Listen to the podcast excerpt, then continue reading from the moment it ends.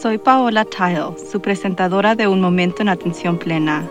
Gracias por acompañarme hoy a medida que exploramos formas de aumentar nuestra atención plena en nuestras experiencias diarias. La atención plena es presencia, es conciencia, es prestar atención a lo que sucede dentro de nosotros y a nuestros alrededores. La atención plena aumenta nuestro bienestar emocional, física y mental. También puede mejorar nuestra concentración y productividad.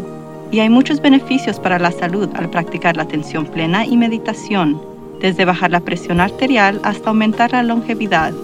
Quizás lo más importante en nuestro mundo caótico de hoy es que la atención plena fortalece nuestra capacidad de ser más compasivos con nosotros mismos y con los demás.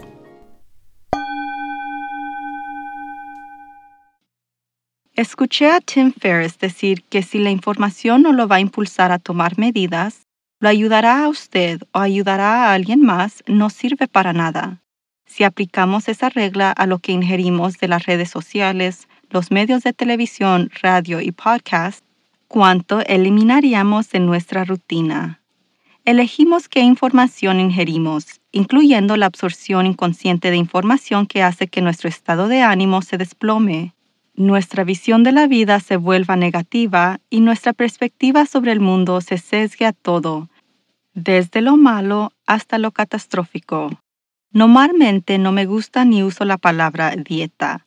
El diccionario Oxford describe la dieta como el tipo de alimentos que una persona, animal o comunidad come habitualmente, o como un curso especial de comida para que uno se restringa, ya sea para adelgazar o por motivos médicos.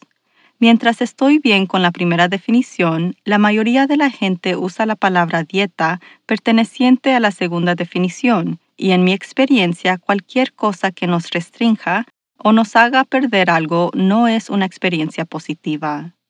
Sin embargo, estoy abierta a hacer una excepción a mi filosofía sobre la dieta cuando se trata de información. Hay demasiadas cosas bombardeándonos todos los días y desafortunadamente la mayoría de todo esto no es fáctico, sino parcial, obstinado o es totalmente desinformación. A pesar de eso, millones de nosotros pasamos incontables horas mirando nuestros dispositivos y permitiendo que las aplicaciones influyan en nosotros no solo sobre qué leer o mirar, sino también permitir que los dispositivos carguen el siguiente video, artículo o publicación en las redes sociales que quiera que consumamos. Me dirigí a este tema el año pasado durante el apogeo de la pandemia y la agitación política que se produjo aquí en los Estados Unidos. Pero los mismos problemas surgen incluso cuando no existen circunstancias que alteran la vida que nos amenaza. Consumir demasiada información no es tan diferente a consumir demasiada comida, especialmente cuando lo hacemos sin pensar. Considere el documental de hace casi 20 años, Super Size Me, Comer una hamburguesa de McDonald's probablemente no afectará nuestra salud, pero comer nada más que McDonald's durante un mes resultó en graves consecuencias para la salud de Morgan Spurlock, director y protagonista del documental. Piense en su bocadillo favorito, ese delicioso producto dulce o salado que le brinda consuelo cuando está estresado o que anhela periódicamente hasta el punto de distraerse. Si elige tenerlo periódicamente, no le hace mucho daño, pero si lo consume sin pensar 10 horas al día, bueno, probablemente tendrá un problema. ¿Se puede imaginar comer chitos o sneakers o papas fritas sin parar durante 10 horas al día? Probablemente no, porque no tomaría esa decisión sabiendo que sería terrible para usted. Pero en realidad hacemos esto con información transmitimos aplicaciones constantemente o permanecemos conectados a las redes sociales 10 horas o más al día, lo que permite un vertido constante de información en nuestro cerebro sin discernir si es saludable para nosotros o no. Ese es un comportamiento sin sentido que está impactando nuestra salud mental. Luego está el doom scrolling, un comportamiento compulsivo de rastreo a través de información sin pausa no importa qué tan mal sean las noticias o cuántas personas estén comentando negativamente en los comentarios. Hay múltiples razones por las que la necesidad de leer puede ser tan fuerte, incluyendo la sensación de seguridad en tener conocimiento de lo que está pasando, especialmente durante tiempos difíciles. El diseño de plataformas de redes sociales que refrescan y aumentan constantemente las voces más fuertes y por supuesto nuestra fascinación humana con tragedia y sangre, como la forma en que no podemos apartar la mirada cuando vemos un accidente automovilístico. Aunque intuitivamente sabemos que doom scrolling nos hace sentir terribles y los estudios lo verifican, vinculando tanto la ansiedad como la depresión con tiempos largos en los teléfonos inteligentes, también se siente algo calmante.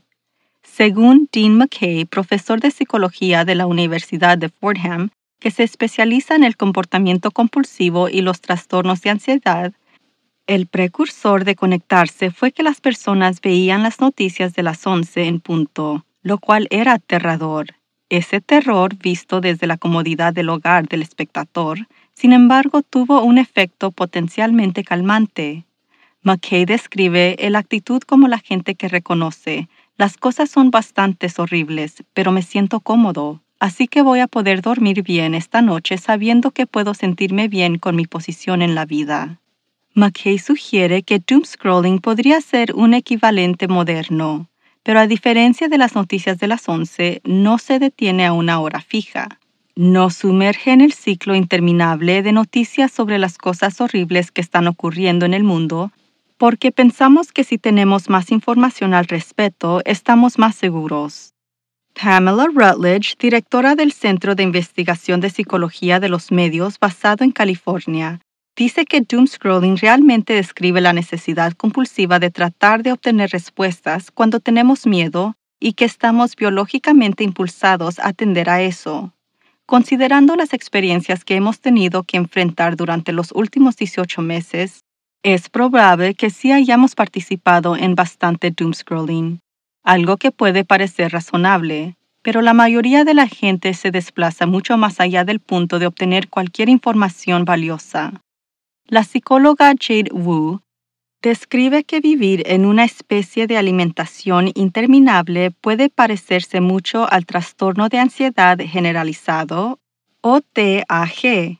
Ella dice que TAG es básicamente una fuente de Twitter de preocupaciones en nuestras cabezas y dado que el TAG está asociado con problemas como tensiones musculares, fatiga y depresión, piensa que efectos similares podrían ocurrir con los doom scrollers habituales.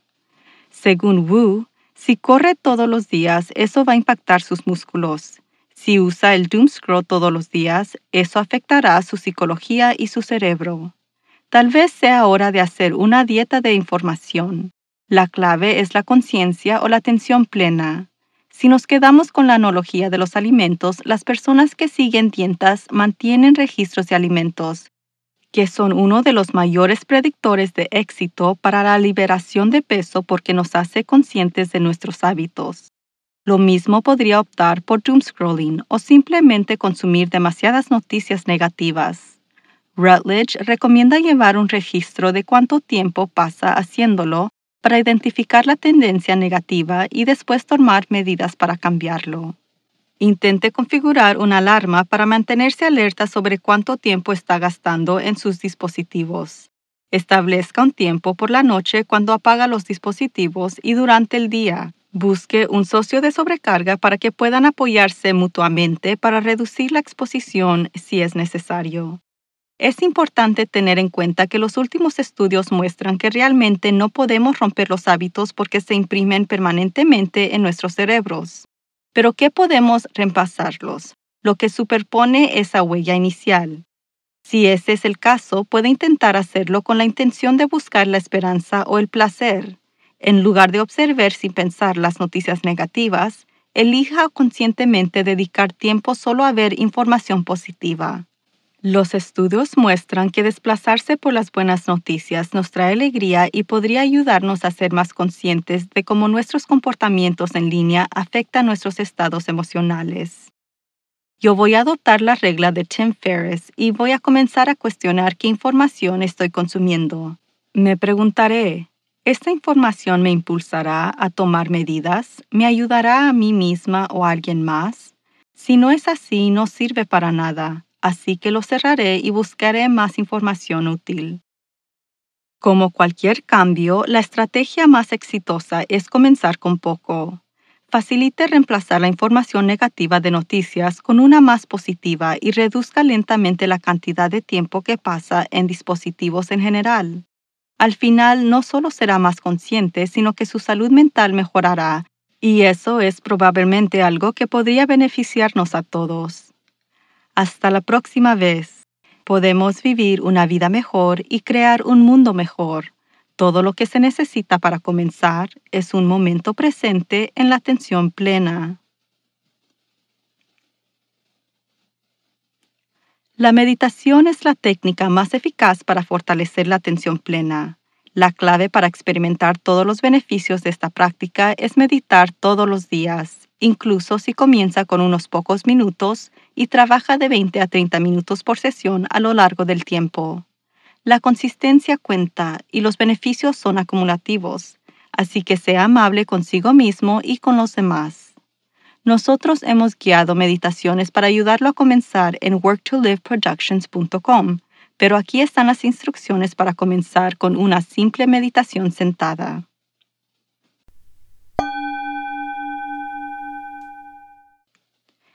Siéntese cómodamente con los pies apoyados en el suelo y las manos en el regazo. Cierre los ojos o suavice su mirada y comience a notar su respiración. Respire con normalidad, prestando atención a cada respiración y exhalación. Observe cada detalle desde donde siente su respiración en su cuerpo hasta el ritmo, la profundidad y la temperatura a medida que el aire entra y sale. Cada vez que su mente divaga lejos de la respiración, simplemente vuelva a concentrarse en su aliento. Es notando esto que está desarrollando sus habilidades de atención plena. Su mente puede divagar cien veces en un solo par de minutos y eso es normal. Cada vez que se dé cuenta, eso es atención plena.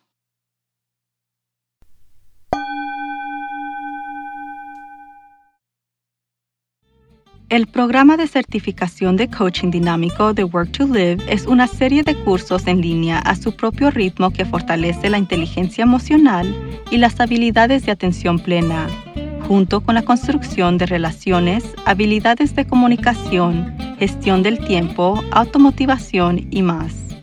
Visite nuestro sitio web para ver un video informativo sobre el programa.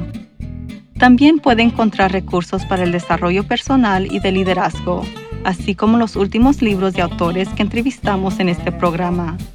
Vaya a worktoliveproductions.com Book Club para comenzar a cambiar su calidad de vida hoy. Y asegúrese de visitar nuestro canal de YouTube en Work to Live, donde podrá encontrar videos de nuestras entrevistas, cortos animados sobre la vida diaria y el trabajo, meditaciones guiadas y mucho más. Y por favor suscríbase a Un Momento en Atención Plena con Teresa McKee donde sea que encuentre sus podcasts favoritos. Y favor de calificar este podcast para que otros puedan encontrarnos. Y síganos en las redes sociales en arroba work to live. Un Momento en Atención Plena está escrita por Teresa McKee. La versión en inglés es presentada por Teresa McKee y la versión en español es traducida y presentada por Paola Tile. La música del comienzo es Retreat de Jason Farnham. La música del final es Morning Stroll de Josh Kirsch Right Productions. Gracias por sintonizar. Este podcast es producido por Work to Live Productions.